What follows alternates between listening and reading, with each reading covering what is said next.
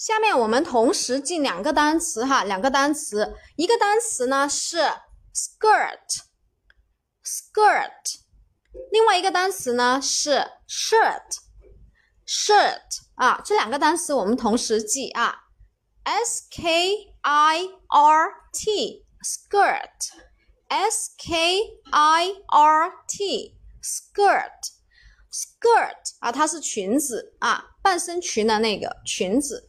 那么呢，shirt，s h i r t，shirt，衬衫哈，它是衬衫。那么衬衫穿的比较多的啊，就是男的，对不对？好，那么我们同时记两个单词，里面这个单词呢，啊，它们的字母拼写都是一样的。那么它们不一样的呢，我们可以用字母密码来区分。呃，skirt 呢，它是有一个 k 的，对不对？那么 shirt 呢，它是有一个 h。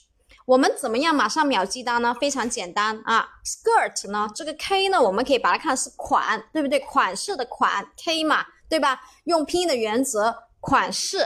那么 shirt 呢？h 的话呢，我们可以啊看成是这个 h 开头的这个单词 he，对不对？he 就是他嘛，男他嘛。所以呢，skirt 呢，它就是女的啊，女的这个裙子啊。shirt 呢，h 有 h 的这一个呢，它就是衬衫，对吧？男穿的比较多的衬衫。这样子呢，同时就可以记忆两个单词了，用字母密码啊区分来去记忆就行了。